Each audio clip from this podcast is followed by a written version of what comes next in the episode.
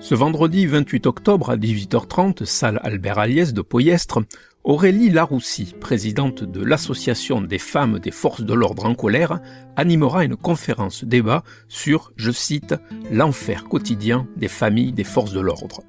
Un enfer qu'elle raconte dans le livre Pute à flic, récemment paru aux éditions Ring. Elle a répondu aux questions de l'indépendant avant sa venue dans les Pyrénées-Orientales. Est-ce que depuis le moment où vous avez lancé cette association et, euh, et, maintenant, vous avez senti qu'il y a une évolution un peu positive ou malheureusement, vous sentez que ça va de pire en pire?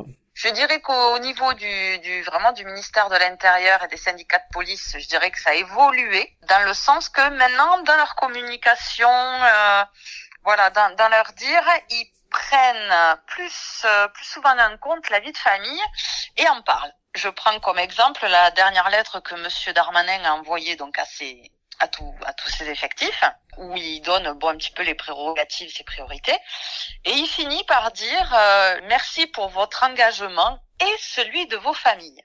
Et là, j'ai vu un petit côté positif où je me suis dit ça y est, Monsieur Darmanin commence un petit peu à prendre à les épouser, enfin et les familles au sens large, euh, un petit peu plus au sérieux. Donc je dirais qu'à ce niveau-là, ça évolue. Euh, au niveau du travail euh, et de ce que subissent nos maris tous les jours, non, c'est de pire en pire. C'est quotidien. on peut même plus dire que c'est hebdomadaire. Aujourd'hui, c'est quotidien. Euh, bon, nous, les, refus d'obtempérer, par exemple, ça fait cinq ans hein, qu'on les dénonce. Alors, c'est pas nouveau, mais maintenant, c'est quotidien parce que vous avez euh, un refus d'obtempérer toutes les 20 minutes en France. C'est-à-dire que nous, euh, les épouses, ben, toutes les 20 minutes, on se dit, ben, ben, c'est peut-être moi la prochaine veuve. Tiens, c'est peut-être la copine.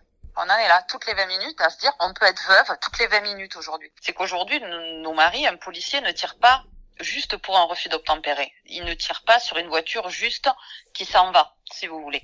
Euh, quand il y a des refus d'obtempérer, il y a des chasses et c'est souvent que euh, on a vu dans des notes de service où on interdit à nos maris de, poursuivre la chasse, comme on dit.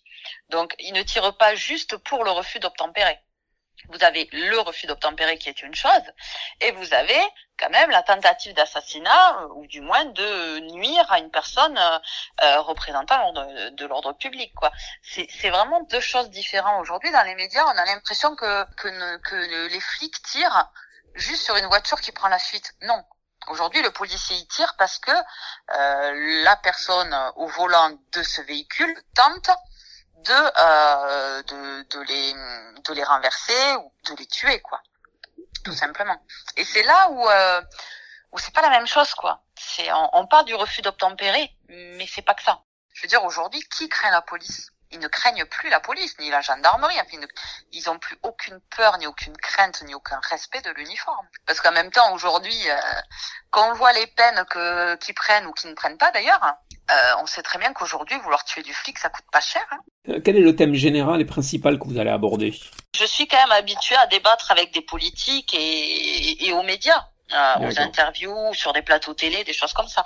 Maintenant, arriver dans une salle avec des, simples citoyens, euh, ça va être une première. Et il me tarde justement, euh, parce que c'est vrai que quand on parle à des politiques, bon, euh, en fonction des partis, en fonction de, bon, c'est plus professionnel, je dirais. Ils prennent, ils prennent pas, et puis bon, ils ont déjà en général leurs idées. Euh, on a du mal à faire changer d'avis un politique, on a du mal à lui faire comprendre réellement les choses parce que c'est un politique de toute façon et il prendra que ce qui l'intéresse et puis c'est tout.